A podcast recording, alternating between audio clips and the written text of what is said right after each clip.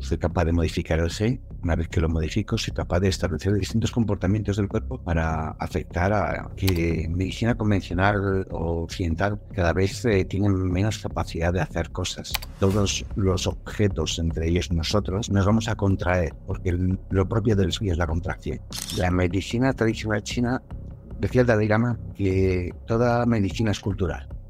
Eh, lo digo porque tenemos una visión nosotros de la medicina tradicional china muy clínica.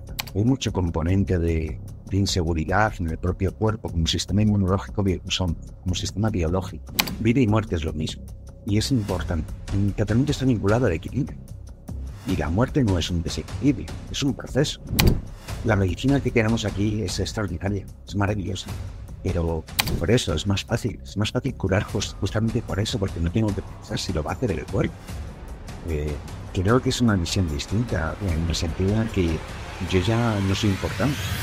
El planeta han surgido diferentes culturas con problemas de salud comunes, tales como infecciones, alteraciones hormonales, cáncer, dermatitis, enfermedad cardiovascular y otras muchas otras. Sin embargo, en cada lugar, históricamente, se han utilizado pues, productos de cercanía o diferentes estrategias con todo lo que tenían a su alrededor. Y realmente eran bastante distintas entre una región y otra, siendo el mismo problema el que, el que se situaba o el que afrontaba en aquellos médicos, entre comillas, o aquellas culturas eh, concretamente. Por lo cual, ¿qué tipo de intervenciones, eh, qué tipo de acciones tomaban estas cultura en concreto, hoy vamos a hablar de la cultura eh, china para solventar todas estas alteraciones en salud. ¿Qué, digamos, ¿Qué secretos tienen? Hoy, este es un tema que tenía yo muchas ganas de afrontar y hemos traído un experto en la temática, así que si te interesan todos estos temas, te invito a que te quedes un rato con nosotros. Bienvenido a Hackeando la Salud, un lugar donde discutimos ciencia y herramientas basadas en ciencia para optimizar la salud y el rendimiento en el día a día. Bueno, Ernesto Ramos, bienvenido. Muchas gracias por, estar aquí, eh, sobre todo para tocar este tema que a mí la verdad es que me llama mucho la atención, pero quizás nunca he tenido eh, bueno, el tiempo o el momento concreto para profundizar un poco este tema de la, medicina china, de, las terapias eh, asiáticas. Y me gustaría, para poner un poco en contexto a todo el mundo que, que nos vea, oye, ¿qué es esto de, la medicina china? ¿Por qué los profesionales de la salud eh, en cualquier punto nuestro de la carrera nos llega información sobre este tipo de, bueno, de, herramientas o de acciones que utilizan en, la cultura oriental? Y sobre todo, ¿quién eres y por qué has acabado metido en este mundo? Bueno, pues gracias por invitarme. Eh, y yendo ya un poquito al grano eh, de la pregunta. Mm, no creo que sea importante quién soy yo, es decir, ni mi nombre, ni mi preparación, ni mucho menos. Creo que lo importante es el tema que se va a tratar. Entonces, eh, es relevante si un poco eh, mi recorrido, más no más que lo que vamos a, aquí a comentar en esta conversación. Eh, partiendo de ahí y un poco siguiendo lo que hemos estado hablando antes de, la entrevista, eh, la medicina tradicional china, decía el Dalai Lama, dicen que decía el Dalai yo literalmente no lo, no, lo, no lo he escuchado, pero lo comentan y, lo comparto, o sea que no lo fue que lo dijera, que toda medicina es cultural, está íntimamente relacionada con la cultura. Dada una cultura vamos a tener un tipo de medicina. Antiguamente teníamos esos chamanes que a través de una tradición cultural, los espíritus se relacionaban, etcétera, etcétera. Yo establezco distintos mecanismos para contrarrestar las afecciones o las patologías que pudieran eh, producir esa patología que era que no se podía ver de otro modo sino con la cultura que ellos tenían o con los, las prácticas discursivas y discursos que ellos manejaban en los distintos momentos. Dado este conocimiento, para mí lo más interesante de la medicina tradicional china es la visión que tiene eh, con respecto al cuerpo, totalmente distinta a la visión que tiene Occidente con respecto al cuerpo. Y esta visión eh, no es, no se puede, o sea, no es ajena a nuestra cultura y a nuestra teoría del conocimiento que hemos heredado desde los griegos, que nos parten que eh, todo hay una, hay una causa primera Y a partir de la causa primera, si yo conozco los efectos, soy capaz de gestionar los efectos, por lo cual curar en este caso, si es de salud, soy capaz de modificar el SEI. Una vez que lo modifico, soy capaz de establecer distintos comportamientos del cuerpo para afectar a infecciones, cánceres, lo que sea. Esa es un poco la visión occidental, tanto en medicina como en energía, ¿no? la búsqueda del átomo, como en cualquier componente, la búsqueda de la causa primera. Y es una búsqueda que intenta en todo momento controlar y dominar. No es ni mejor ni peor, es una gestión que hacemos del conocimiento aquí en Occidente. De este modo, nosotros para dividir y vencerás, cogemos y diseccionamos el cuerpo en infinidad de partes, ¿no? Tenemos infinidad de especialidades en medicina convencional, ¿no? Y nefrología, o ontología, infinidad de estructuras que de algún modo eh, y bajo un criterio, unas justificaciones unas lógicas, han decidido separar entre este, de los cuerpos. Bien, todo eso, como hablamos, es la visión que tiene Occidente. Asia tiene una visión bastante más inmanente, no tan trascendente, no es tan importante la causa eh, que origina cualquier tipo de acontecimiento, sino todos los componentes que relacionan, que se relacionan en cualquier momento. Todo esto es importante porque en una patología, desde la visión de la medicina china, no se va a entender la patología como una causa única. Es impensable. Una causa única tendría que ser un trauma. Y es decir, yo me doy un golpe, me rompo el brazo, esa es la causa única, evidentemente. Pero si hablamos de, desarrollos, de desequilibrios, de mm, gastritis, eh, son un poco las patologías convencionales que se suelen tener, dolores de cabeza, etcétera, todas eh, responden a infinidad de factores. Entonces, para mí lo interesante de la medicina china es presentar no solamente la medicina, sino otros aspectos a nivel personal, a, nivel eh, cómo se relaciona uno con el universo, con los problemas que tiene Occidente a nivel existencial, etcétera, etcétera, ofrece también un campo donde la esencia no es tan importante como para Occidente, no es tan importante la trascendencia. Eso hace y posibilita que el cuerpo tenga toda la capacidad de solucionar. No curamos nosotros, es que curas el cuerpo. Y no sé si me he perdido en algún derrotero o me... no sé. No, no, no, lo has respondido perfectamente. Además, eh, me alineó mucho con esta forma de, ver la salud y de ver la enfermedad.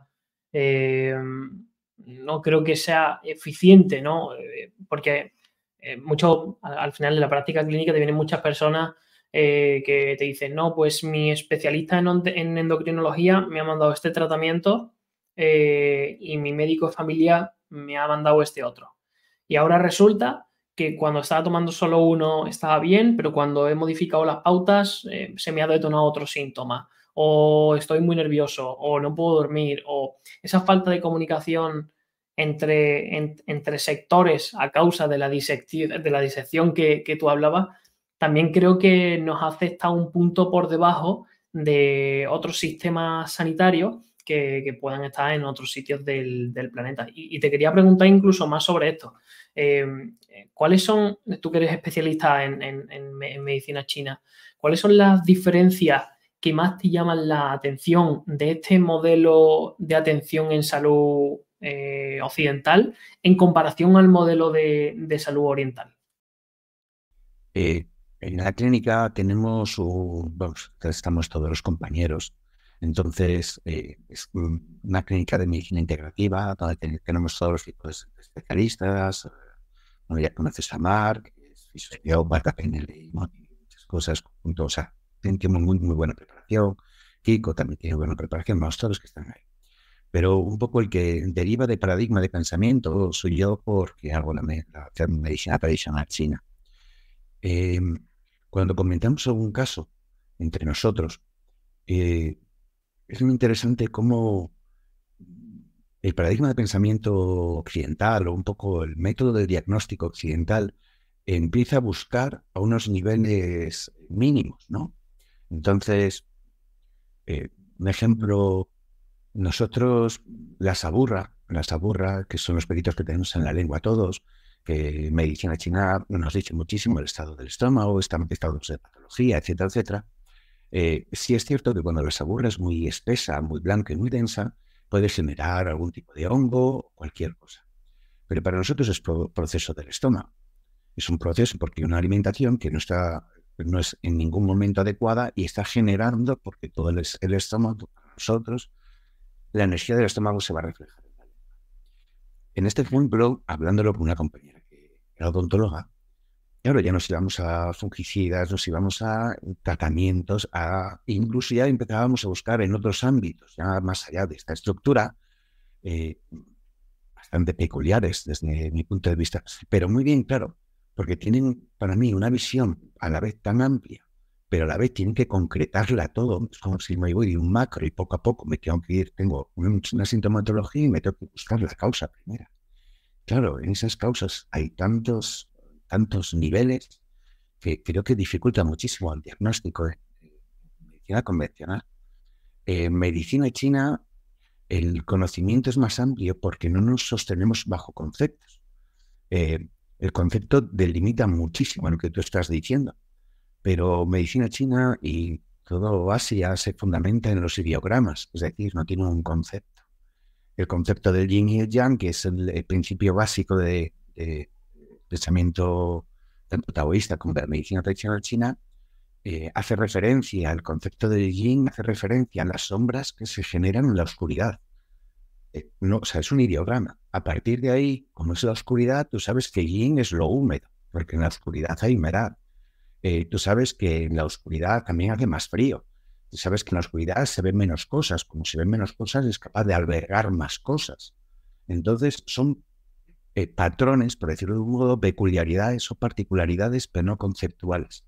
Entonces, para, es un poco más fácil, entre comillas, el diagnóstico, porque en el diagnóstico juegan todos los componentes, de ahí los, cinco elementos, etcétera, etcétera, su relación de generación, de control, y a partir de ahí, como funcionamos a través de patrón, lo único que revisamos es qué le ocurre a la persona en ese patrón y en qué momento de ese patrón se encuentra a partir de ahí, como es un patrón, simplemente vas cambiando para que el cuerpo se reestructure, que como decíamos antes, es el cuerpo siempre. Sí, a mí hay una cosa que me llamó mucho la atención. Eh, yo creo que, sí, esto lo hablo mucho con, pacientes y con amigos, que, las personas que nos dedicamos a la salud, eh, cada vez estamos perdiendo más la capacidad intuitiva de saber qué es lo que le pasa a, nuestro paciente, ¿no? Yo me imagino a Hipócrates allí en su época, que no tenía ni hemogramas, no tenía ni análisis genéticos y no tenía ni radiografías, y el tío era... Eh, sí, sí, sí. Y, el, tío era capaz de, bueno, de, percibir en el color de la piel, en el aspecto de los ojos, en la lengua, en cómo se expresaba esa persona, en los gestos que hacía al hablar de ciertos temas u otros, sabía identificar cuál era más o menos eh, el plan de intervención que le, iba a venir bien, ¿no? Y ahora al contrario, o sea, no, si, sin una analítica no funciona, sin, sin, un, sin un tratamiento farmacológico que apoye a tal, no se puede hacer nada. Y es como que yo creo que estamos cada vez siendo peores profesionales de la salud, aunque tenemos más tecnología, más conocimiento y más experiencia, porque podemos, eh, podemos eh, digamos, consumir todo lo que ya muchos médicos, muchos investigadores, muchos científicos han dejado por escrito y han dejado eh, encima, encima de la mesa, ¿no? Entonces, una de las cosas que más me llamó la atención con una, una compañera que fue la primera que yo vi que implementaba cosas de medicina china, es que prestaban mucho atención a cosas que a mí también me generaban curiosidad, ¿no? Lo que tú decías de, oye, la lengua, cómo está la lengua, los, diferentes tipos de, mm, morfología y, aspectos fenotípicos que puede tener simplemente la lengua y que te pueden dar un montón de información de cómo está el tubo digestivo, de posibles infecciones, posibles sobrecrecimiento, etcétera, etcétera. ¿Qué más? Me, me, me causó curiosidad. ¿Qué más cosas eh, a nivel de, interpretación, de diagnóstico, se usan en la, medicina china que, no, que, habitualmente no se hagan en la, en la occidental. Bueno, es que yo creo que medicina convencional o occidental cada vez eh, tienen menos capacidad de hacer cosas. Eh, tienen conocimientos que jamás adquiriré yo en lo que me queda de, vida, porque es brutal, no se puede negar la carga de, nutrientes que tienen eh, todos los médicos, pero no tienen capacidad casi de tratar, casi no tocan, ¿no? Hay protocolos. el problema del protocolo es que rompe toda la posibilidad de que el terapeuta se relacione con la persona, porque el protocolo me exime de cualquier cosa con respecto a esa persona. Entonces no hay un vínculo entre el terapeuta. Entonces todo es más eh, muy de laboratorio, ¿no? Hay protocolo, yo detengo la enfermedad en este proceso, hago esto, esto, esto, esto, y según cómo vaya caminando, causa-efecto, causa-efecto, y voy funcionando. Eh, medicina china lo maneja todo, desde la palpación, tocar el cuerpo, notar las distintas temperaturas porque el cuerpo no tiene la misma temperatura en todas las partes del cuerpo. Y entendemos que si, por ejemplo, estamos en zona digestiva, la zona digestiva más o menos tiene que tener la misma temperatura. Pero tú vas por esa estructura y te encuentras zonas literalmente frías y otras muy calientes. Solamente el hecho de, entender que en un espacio tengo dos temperaturas distintas, que son dos patrones distintos, el frío va a contraer y el calor va a expandir, va a generar que dentro de ese espacio se generen contracciones o expansiones porque no tienen la misma temperatura. Y son dos órganos que están pegaditos, o órgano y entraña.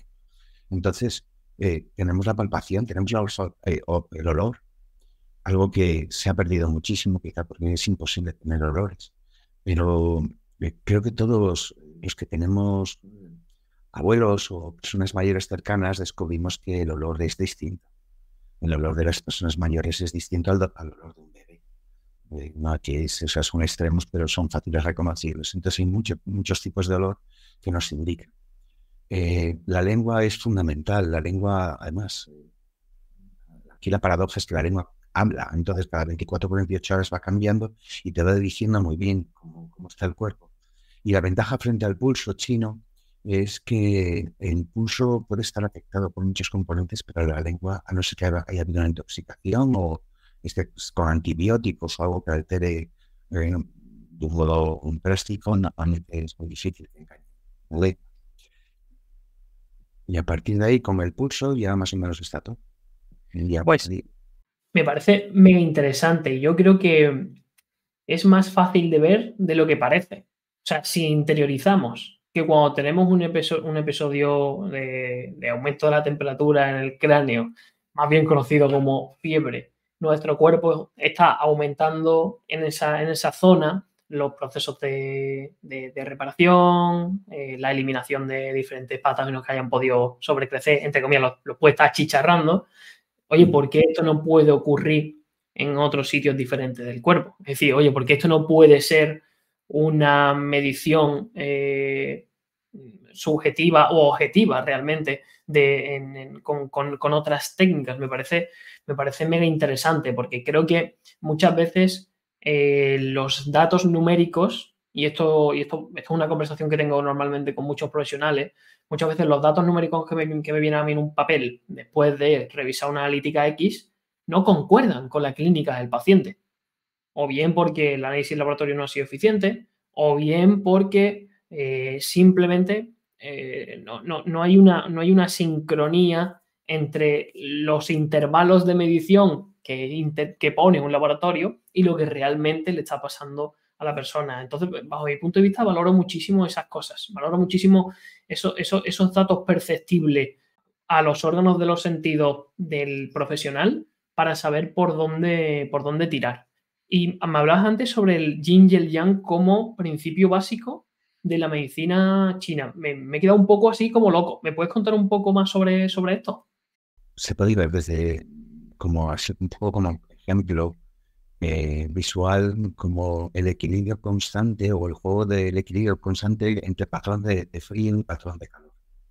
Si tú y yo estamos en una habitación con plantas, muebles, etcétera, y empezamos a enfriar la habitación, todos los objetos, entre ellos nosotros, perdóname que nos hayamos metido en esa categoría de objetos durante un ratito, eh, nos vamos a contraer, porque lo propio del suyo es la contracción.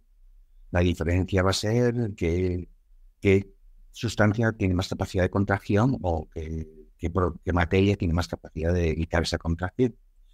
Eh, imagino que nosotros eh, estaremos más contraídos antes que el hierro o la madera. será unas temperaturas brutales donde se podrá observar. Donde voy es que el cuerpo todo está relacionado con el frío y el calor. Y unas patologías son de frío y unas patologías son de calor. Entonces, antes comentabas el tema de, la fiebre. La fiebre lo que nos está indicando es que en el, en el cuerpo hay un exceso de calor. Entonces, sin hablar mucho más, siguiendo un poco el patrón, si yo tengo un exceso de calor, sé que voy a consumir líquidos, porque ese calor, por una parte, va a agotar los líquidos y por otra parte, mi cuerpo va a tener que absorber más líquidos porque el calor puede dañarme. Por lo cual, en un patrón de calor, yo sé que lo primero que se va a afectar son los líquidos. Y líquidos tengo los líquidos orgánicos en la sangre. Entonces, en patologías de calor, ya sé que la sangre se va a, ver afectada. Lo que nos permite mover los patrones, que me permiten manejarme en las distintas estructuras sin una relación de causa-efecto.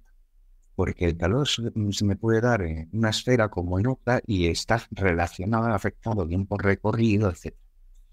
Parece como que un poco más caótico, pero no es caótico, sino inmanente. Para mí lo más importante de todo es entender qué es la inmanente, entender qué es lo relacionado. Porque así como una, una parte de, de, partido. China se dice Chongku, donde Chong significa centro y Azokia sería como la tierra del centro. Hay un punto vinculado con el estómago, que es algo como Chongguan, nacimiento del centro. Eh, está relacionado con punto de estómago. Eso es el granero. Ellos además lo llamaban así. Es el granero central que se encarga de nutrir a todo el reino. no se considera.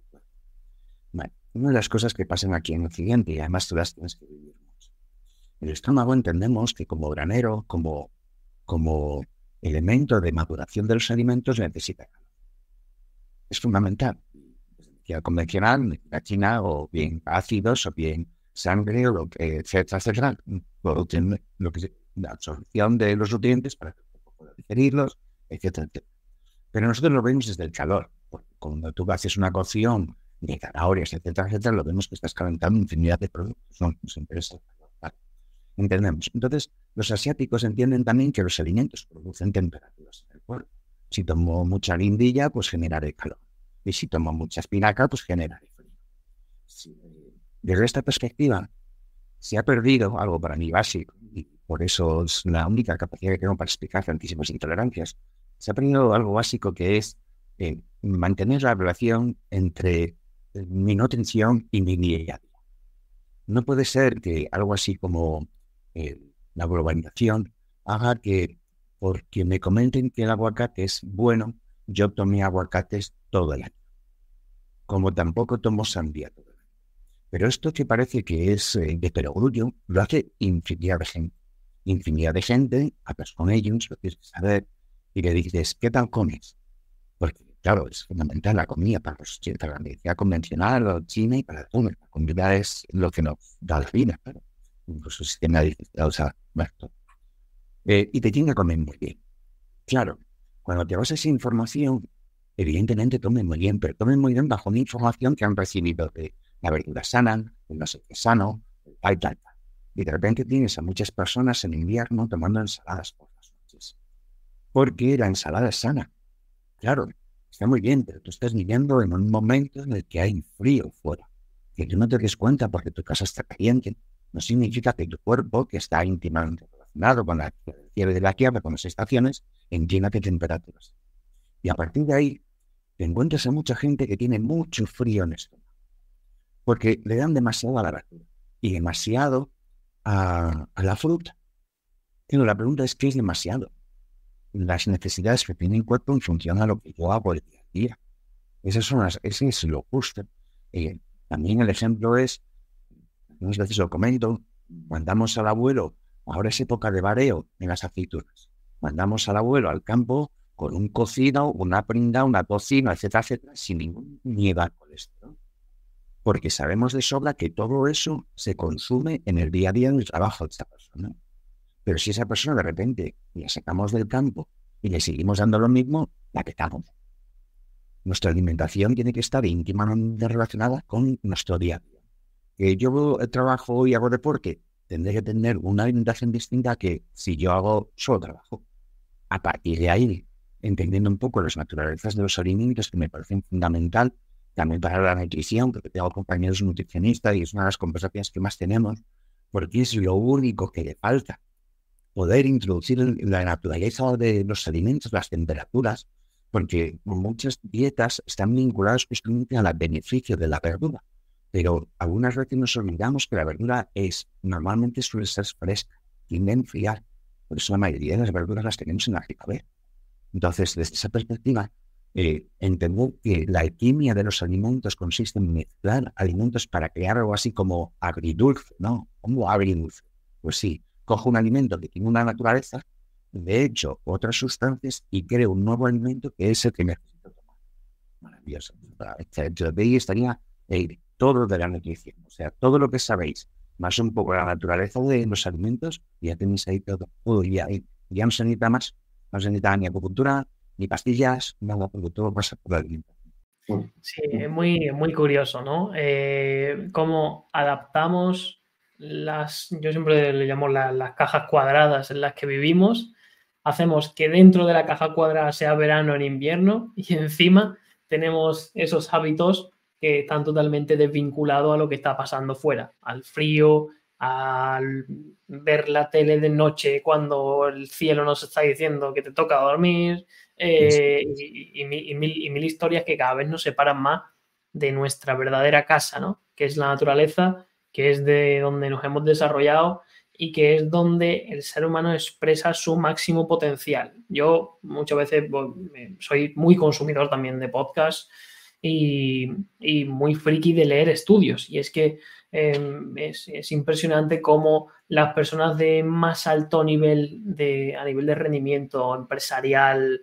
saben que si quieren avanzar mucho en un tema se tienen que ir al bosque y pasarse no sé cuánto tiempo solo para desarrollar uno de sus mayores proyectos para el año siguiente, o saben que, eh, por ejemplo, en, uno de los últimos estudios que más me gusta que, leer y releer es el de, forest bathing en baños de bosque, con, donde nuestras células inmunitarias natural killer aumentan en torno a un 15 o un 20% solamente con una hora de paseo por el bosque a la semana. O sea, me parece increíble. Si eso no es terapia o si eso no nos da pista de qué es lo que estamos haciendo mal y qué es lo que estamos haciendo bien, eh, bueno, pues que ya puede venir todo el avance en, genética, en bioquímica y, en, lo, que, lo que quieran traer a nivel farmacológico, que, que, no vamos a ser capaces de solventarlo, ¿no? No tiene sentido que, en, 2020 2019, 2020, 2021, con, el, con el conocimiento que tenemos, hayamos tenido que generar tanto miedo frente a un microorganismo. Yo eso no me lo, no me lo puedo ni, ni, explicar.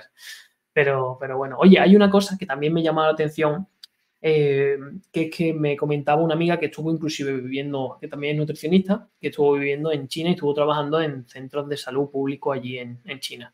Y es que me dijo, yo no sé si esto será, será cierto, que allí, cuando tú ibas con una condición adversa de salud, eh, tú podías eh, elegir el tipo de tratamiento que tenías, ¿no? Estaba, ok, utilizamos fármacos, utilizamos, imagínate, aceites esenciales y eh, extractos de plantas, utilizamos fitoterapia, es decir, como que te planteaban opciones y tú elegías de qué forma aplicar el, tratamiento, entiendo que con el, con el objetivo que sea. Esto, ¿tienes, ¿Tienes información sobre esto? ¿Qué tipo de, también asociado a esta, a esta cuestión, qué tipo de tratamientos son los más comunes en China a día de hoy? Es decir, ¿cómo, cómo se aborda el paciente? Y la, y, abordar la pregunta. Es que China es muy grande. Y tan grande es que no se parece el norte al sur. O sea, si aquí en España no aparecemos los del norte y los del sur, allí es que se parecen menos. Entonces, no sé en qué, dónde estuvo tu amiga, no sé dónde estuvo. Yo te puedo hablar de dónde estuve. Que yo, estuve en Kunming, que es la de Yunnan, que es la zona sur de, China, está cerca de Vietnam, ¿sabes? Esa zona de una zona muy bonita. Entonces, eh, allí las personas se eligen. Si quieres eh, medicina convencional, con tu farmacología y farmacias, pues te vas al hospital. De, o si quieres medicina china, pues te vas al hospital. Y en todo esto, me, gusta comentar que allí son hospitales. Lo nuestro que quiero decir es que cuando tú dices un hospital, tiene unas connotaciones importantes. O que entiendes que en un hospital tienes determinados departamentos y que tratan un montonazo de cosas porque es un hospital. No creo que vayan a tener tanto espacio para pasear. O sea, estarán haciendo cosas, evidentemente. Eh, lo digo porque tenemos una misión nosotros de la medicina tradicional china muy de clínica, muy como de, de sala, sin pensar que tenemos hospitales más grandes que la paz, eh, de medicinas cuyos tratamientos se basan fundamentalmente en la medicina tradicional china. Es decir, desde pediatría, pediatría tenemos las especialidades.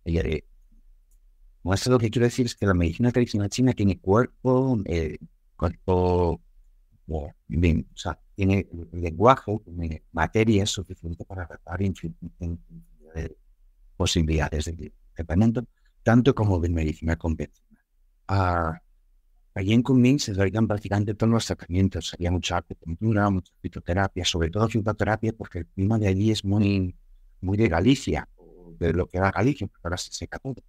Eh, pero mucha verdura, mucha seta, mucho hongo, entonces tenía muchísima fitoterapia. Y los tratamientos son mucho de plantas, muchísimo de plantas, no tanto, no tanto acupuntura que también, pero ahí en comida les gustan más las plantas. Y luego el chikung, el chikung que creo que es el tai chi chikung que practican todas las personas en los parques, es la diferencia que más interesante que yo veo. Ellos tienen invadidos todos los espacios públicos, los tienen invadidos con música, tai chi, con cantos de todo tipo, y aquí casi no tenemos ya espacios públicos y menos los invadimos sea por la vergüenza. Entonces todo eso es fundamental para que se relacionen y que se les vea una, así, una cosa así para como peculiaridad. Y reviso algunas veces. No es normal encontrarnos a tantas personas jóvenes con desequilibrios o patologías. Tenemos que entenderlo, de verdad, tenemos que entenderlo desde un sistema que entiende que nuestro cuerpo biológicamente tiene miles de millones. No es una racionalidad que tenga dos mil años no es un conocimiento que ahora la medicina diga, ah, es que nuestro cuerpo, toda nuestra estructura está mucho antes de que algo así como el cuerpo de la medicina. Y, hemos pasado teóricamente de los eh, sables, dietas de sable, de no sé qué, que si tienen una, como de antibiótico con una rajita te morías y esas cosas, pero estamos aquí. Y no había todas las cosas que tenemos. Donde voy es que hay mucho componente de, de inseguridad en el propio cuerpo, como sistema inmunológico, como sistema biológico.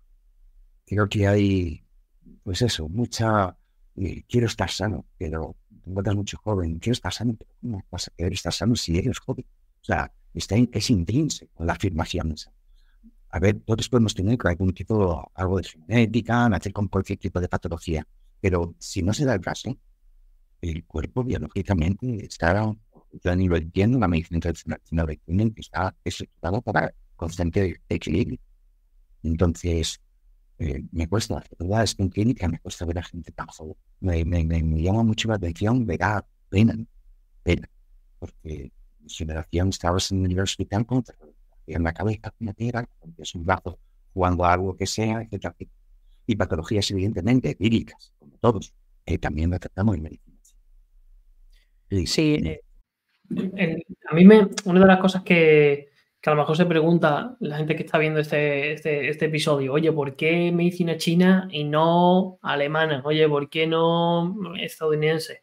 No, realmente, si nos ponemos a pensar, a lo mejor estoy yo equivocado, pero creo que es la más antigua que tiene, o sea, que tiene escritos, ¿no? Que tiene, que tiene información, porque yo entiendo que nosotros procedemos de la información griega, que es la, la más antigua, y allí en Oriente, la más antigua, eh, por, o sea, por, por debajo de la, de la hindú es la, la china, si no, si no me equivoco, ¿verdad? Creo que tienen que estar un poquito relacionadas, pero sí, de las más antiguas, y ese cosa existe.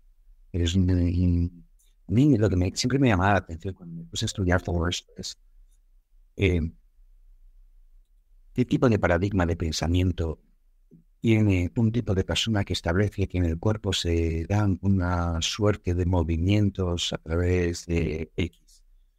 Eh, porque creo, introduzco mucho el tema de la pintura o del pensamiento porque es fundamental.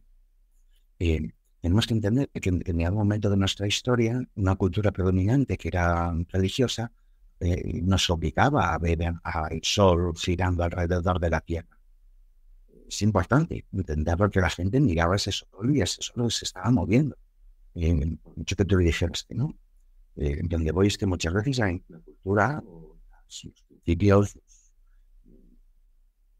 en momentos concretos nos dicen que tenemos que ver y cómo lo tenemos que hacer. Eh, en ese momento, para mí, lo interesante es, a pesar de conocer perfectamente el cuerpo, porque saben muy bien diseccionar, me, no, no molesto mucho decir, pero la famosa topicazo de tortura china, hombre, si lo dicen es porque sabrán algo de cómo hacer cosas en el cuerpo, ¿no? Y, y saben, claro. Entonces, a pesar de conocer toda la estructura del cuerpo, a pesar de conocer distintos mecanismos, decidieron establecer y que la salud del cuerpo está relacionada con otros distintos componentes más, más etéreos, eh, aceptando que la materia es fundamental, porque sin materia no hay, hay capacidad de entender lo etéreo, eh, porque etéreo se sostiene con la materia para el taoísmo, para la medicina china. Entonces me parece ese paradigma de visión más interesante. Y ya cerrando ese paradigma de pensamiento, vida y muerte es lo mismo. Y es importante, porque en el taoísmo los tratamientos, o en la taoísmo, medicina tradicional china, lo que pasa es que tiene luego ramas, pero eh, el tratamiento está vinculado al equilibrio.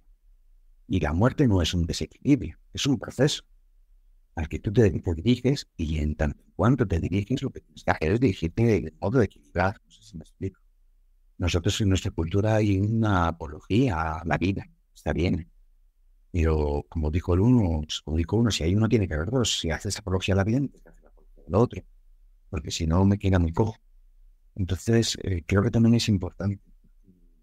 Como que hay que evitar en todo momento todo tipo de procesos como si no fueran verdad en el Sí, yo creo que no tenerlo presente nos hace débiles. Eh, no vas a ver a ninguna especie animal salvaje que no tema por su vida. O sea, todo el mundo tiene su depredador por arriba, por lo cual siempre te tienes que estar alerta, siempre tienes que estar, entre comillas, en un estado, eh, digamos, de, atención, de atención al entorno, de atención a ti, de atención a tu familia, de atención a todo lo que te mueve en, la vida. Sin embargo, esa, ese, ese, miedo a la muerte ya en la, en la sociedad prácticamente ha desaparecido y nos encontramos a personas totalmente perdidas que no saben no saben qué hacer, a dónde ir, no, tienen ese empuje por nada en concreto, cuesta, yo veo personas que le cuesta decenas de años encontrarle un sentido a su propia vida, saber el para qué están aquí, el por qué,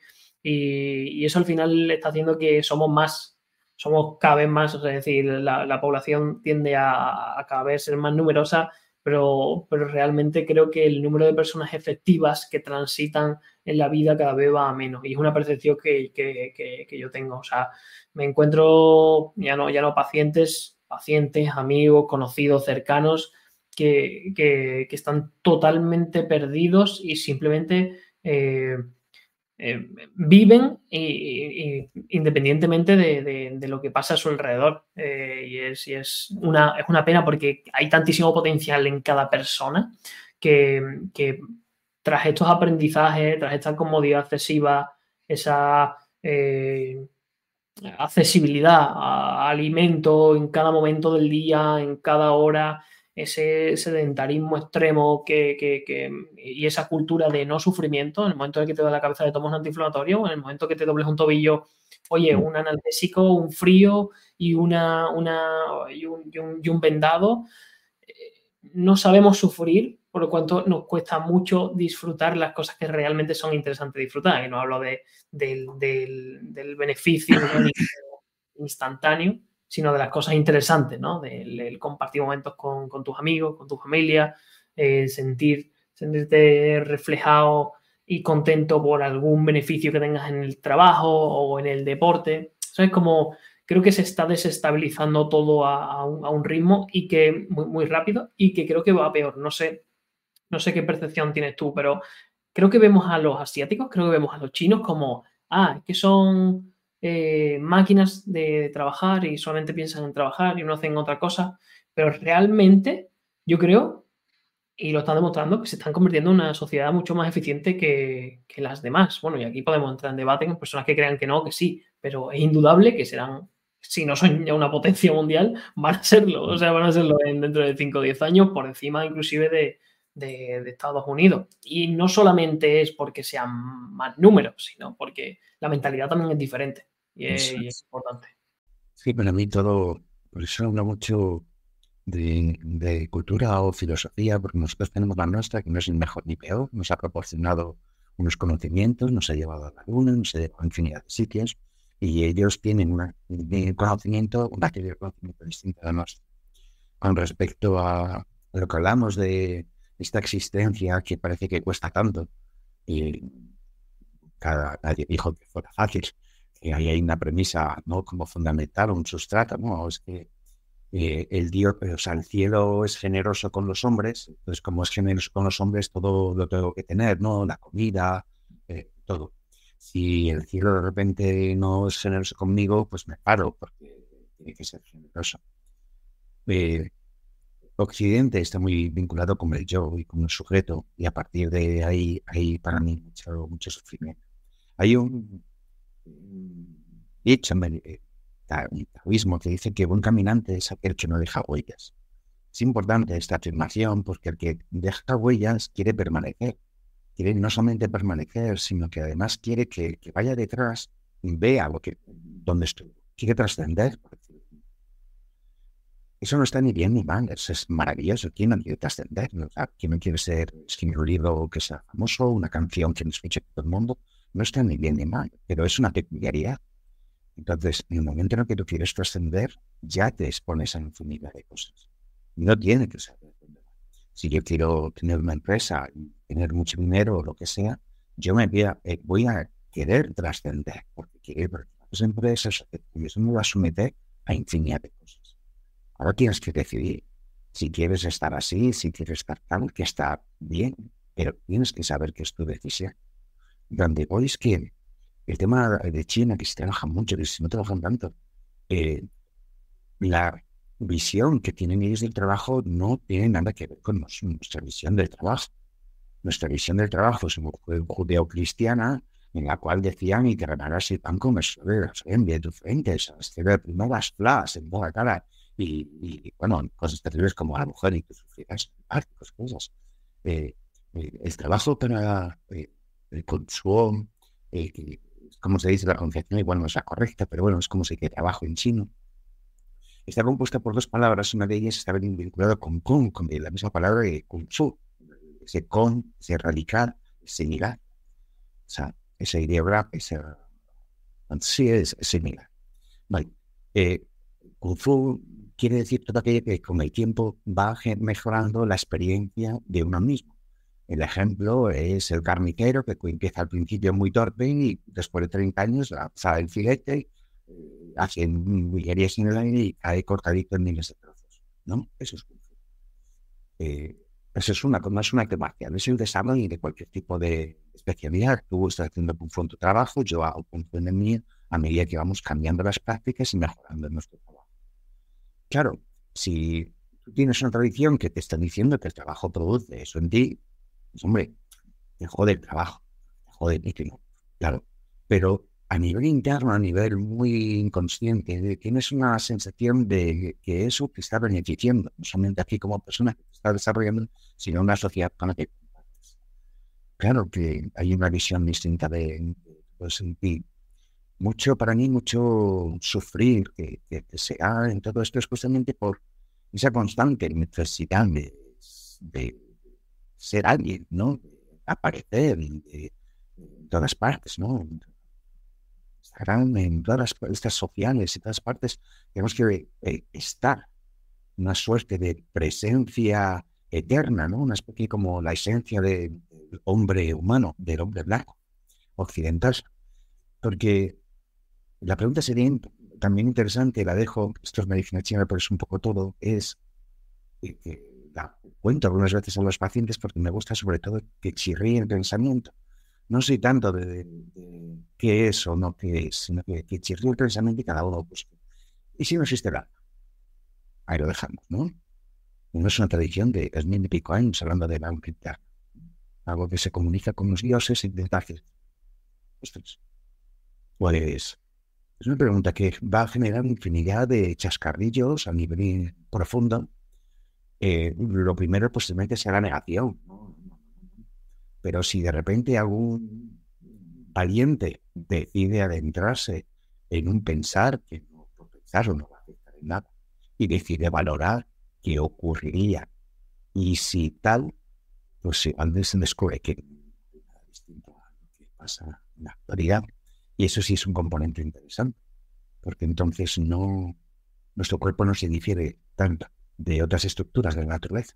Decía un maestro taoísta, que si el hombre piensa que eh, los dioses o el cielo nos ha dado los animales para que nosotros vivamos, se le olvida que a los, dioses le han dado a los, al mosquito también todo lo demás para que vivan, que tenemos la misma importancia.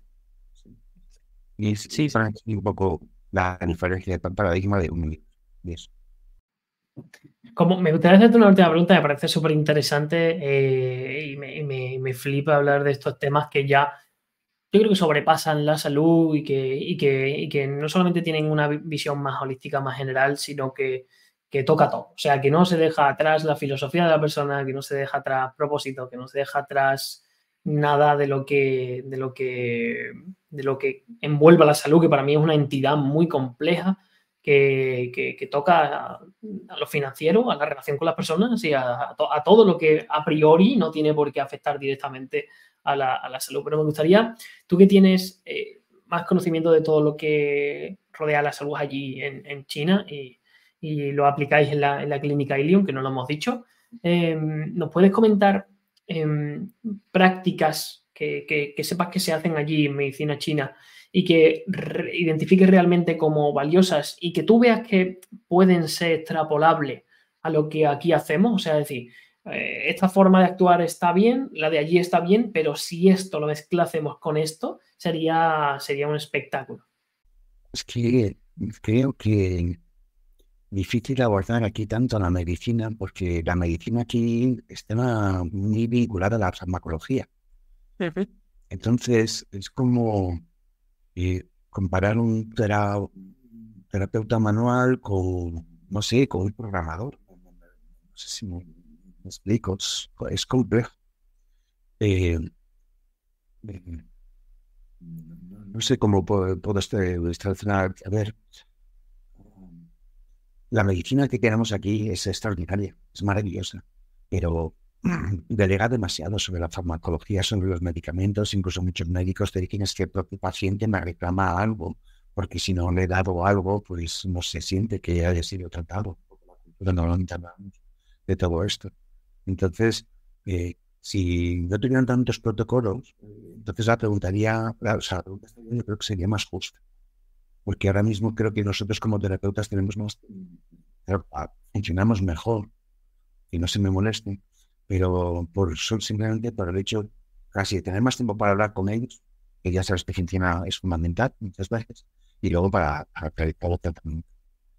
Eh, creo que en mi visión, que evidentemente puede estar, tiene fallas por todas partes, un cuerpo desde que nace hasta que muere, si no pasa por traumas, como habíamos dicho antes, o pasa por accidentes, como habíamos dicho antes, va a desarrollar una vida saludable desde hasta el fin.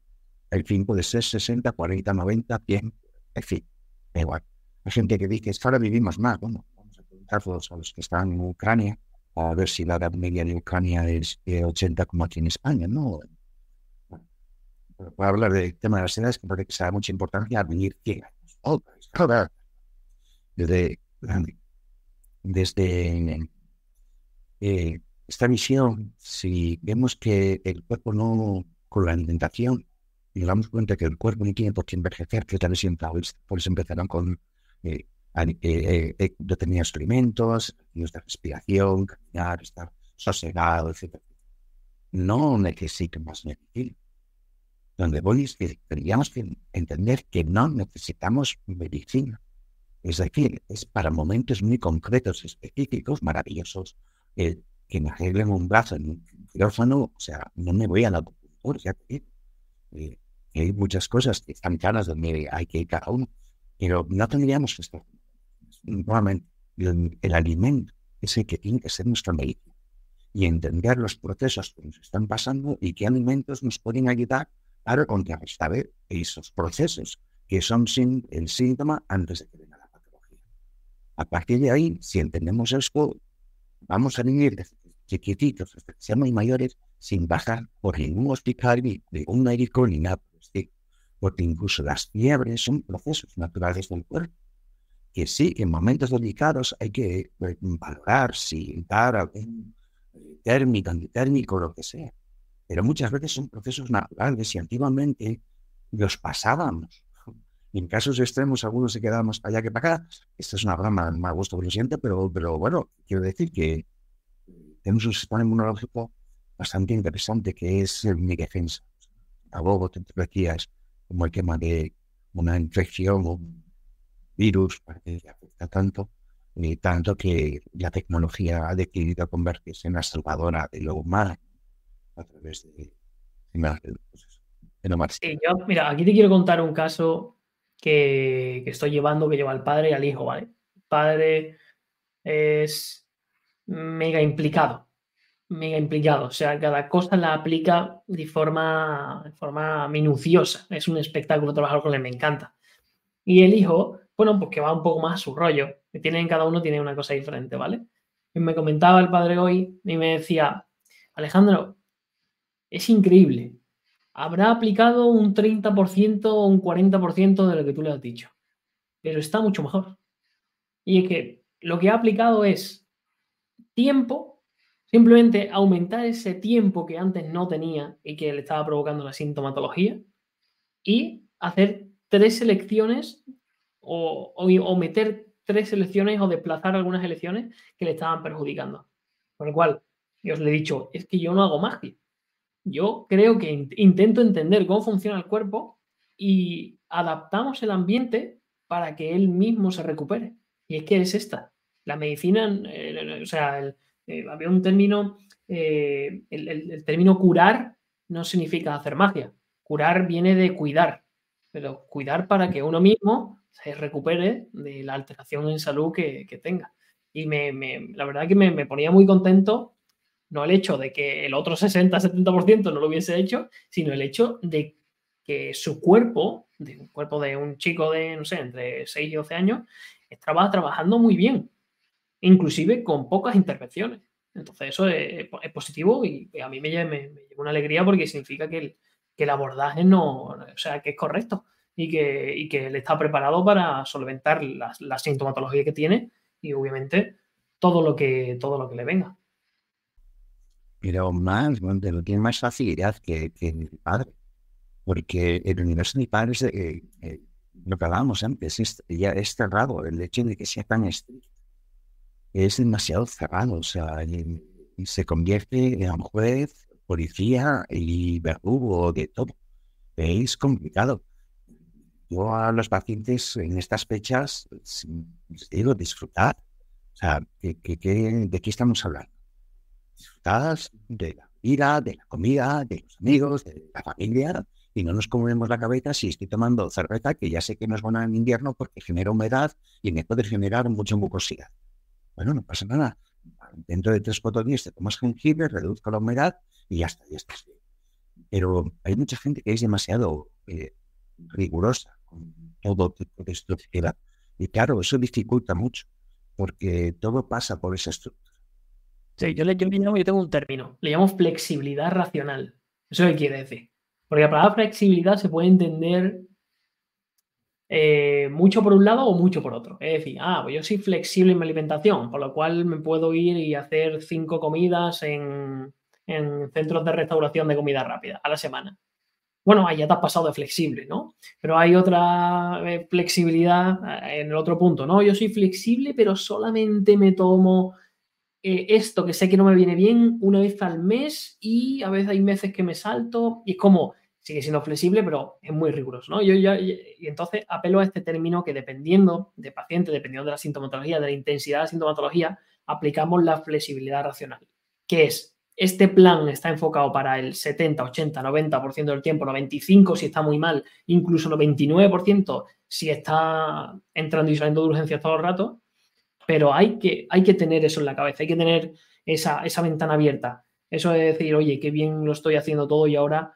voy a, por, poner mi ejemplo la comida, me voy a ir a comer con un amigo y lo que surja para comer me lo voy a comer. Y creo que es importante, ¿eh? porque yo, siempre digo que la comida no tiene solamente un rol nutritivo, sino que para nosotros, con los conocimientos que tenemos de nuestra cultura y nuestra educación, la comida es socializar, la comida es desconexión, la comida es eh, mucho más, es, es, disfrute hedónico, ¿por qué no decirlo? Oye, me voy a comer algo que me gusta, que sé que no me viene bien, pero que en el momento lo voy a disfrutar un montón. Entonces, dentro de la lógica y el contexto clínico de cada paciente está esa flexibilidad racional que me gusta mucho inducir ese pensamiento en la cabeza de, las personas. Porque se puede ser muy disciplinado teniendo esta, esta flexibilidad racional y así encontrar ese equilibrio, ese equilibrio entre tu bienestar, tu bienestar social, hedónico y otras esas muchas connotaciones que tiene la comida. Pero vamos, hablo de comida, hablo de entrenamiento, hablo de otras muchas acciones que son pro salud. Eh, y creo que, es eficiente siempre tenerlo en cuenta.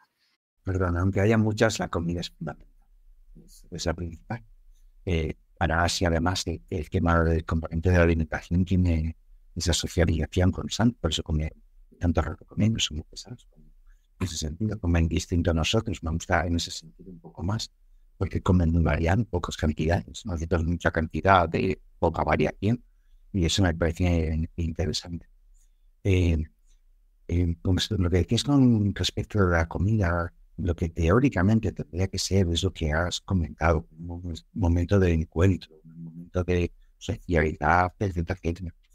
Eh, hay un autor eh, que dice, Bin Han, que, que, dice que una de las cosas que nos pasan justamente es que hemos perdido esa capacidad de, comer tranquilamente porque estamos o como a distintas horas porque el trabajo no me lo permite, o como con el móvil, o como con la televisión, o como con no sé qué. Pero él utiliza la palabra multitasking, ¿no? Esa, los animales, como antes lo has dicho, cuando están comiendo, están vigilando por todas partes para que no se lo coma. La gran diferencia entre nosotros los animales es eso. Yo estoy aquí sentado y no tengo que vigilar mis espaldas por si alguien me ataca. Es decir, tengo eh, un plus que me va generando un tipo de energía distinta al no tener esa alerta. Pero claro, si de repente lo perdemos porque nos dedicamos a estar en millones de cosas, excepto en lo más importante, que es lo que nos nutre, que las cosas que dan pena es ver cómo la gente muchas veces come exclusivamente como el que echa gasolina al coche, como porque tengo que comer, o como lo que me dicen que es sano, sin revisar, revisando lo que habíamos hablado antes, cómo está mi cuerpo relación a mi día a día. A los eh, taoístas el estómago no tiene, no discrimina. Eh, entonces no le damos tanta importancia a, los alimentos. Entiéndase, evidentemente el veneno mata, pero no discrimina. en ese sentido, entender que la maduración que hace el, el, estómago junto con el vaso son fundamentales para entender que tenemos que tener la capacidad de comer de todo. Ese es el punto en el que llegamos, yo pueda comer absolutamente todo y a mi cuerpo me resenta. Ese es el punto. Y cuando tratamos como antes esas cosas, el punto es que la persona vuelva a poder comer. Eh, ahí es donde. Entonces entenderá, se, se entiende un poco todo el proceso. ¿Cómo se dice? Melia. No, pero, pero, está genial. Eh, me gustaría pedirte en esto un par de cosas más. La primera es que eh, nos digas, bueno, que nos recuerde un poco eh, dónde encontrarte, ¿vale? Eh, redes sociales, lo de la clínica, ¿vale? Y, un poco, si quieres explicar el, trabajo que hacéis allí. Y la segunda es que me gustaría que retases a otra persona a la que venir aquí a hablar de, alguna temática cerrada. O sea, Marta Tárrega, que si no habéis visto la entrevista con ella, la tenéis en el canal, eh, vino aquí y nos dijo, oye, pues tienes que traer el Ernesto. Y te hago la misma pregunta a ti. Oye, ¿a quién persona cree que, puede ser muy interesante traerla a este podcast y, conversar sobre alguna temática concreta? Pues voy a responder a la segunda primero. Vale. Eh, eh, me voy a ir a un compañero de la clínica, que es Álvaro, pero creo que, creo que es muy interesante, porque si revisamos la entrevista de Mar, eh, se revisa luego la entrevista que me, que has hecho, y luego revisamos la de Álvaro. Álvaro está en un proceso de crecimiento espectacular, es el más joven de nosotros. Y se nutre a unos niveles brutales, entonces el fisio también, y se está introduciendo un poco en la kinesiología, esas cosas. Entonces creo que ahora mismo tiene una visión tan tiene una visión ahora mismo tan bonita de infinidad de cosas, además del caos que tiene que tener, que creo que puede ser muy interesante como justamente por ese punto donde se encuentra. Y, luego otra compañera que también estaría muy bien, que, sería, que se llama Juana, es, médico y, que ha estudiado medicina china y que le gustaba muchísimo el diagnóstico a través de la medicina china. Y creo que tiene un punto muy interesante también, más, interesante de, ellos. Es una pasada. bueno, te paso los enlaces y eso ya. Sí, sí, sí. Y con respecto a dónde encontrarme, pues en la clínica Irio, que está en Villa Viciosa de Odón, donde hacemos medicina integrativa, integramos todas las posibilidades que ofrece el conocimiento para intentar ayudar a las personas a que estén bien. Y luego también eh, estoy en Madrid, tengo un gabinete y ahí también trabajo, en, el, en Medio Colombia. Vale, pues lo que vamos a hacer es lo siguiente. Vamos a poner todos los enlaces, tanto de tus redes sociales como de la clínica Ilion, como del gabinete, si te parece bien, en la descripción, ¿vale? Y, la verdad es que a mí me, yo me he ido, bueno, voy a Madrid así normalmente y, me encanta el proyecto que tenéis por, ese hecho de, que tantas personas puedan tener la información del paciente y compartir el conocimiento y crear un plan de acción realmente, ya no solamente personalizado, sino con tantas perspectivas diferentes de tantos campos. Entonces, si, hay alguna persona de Madrid...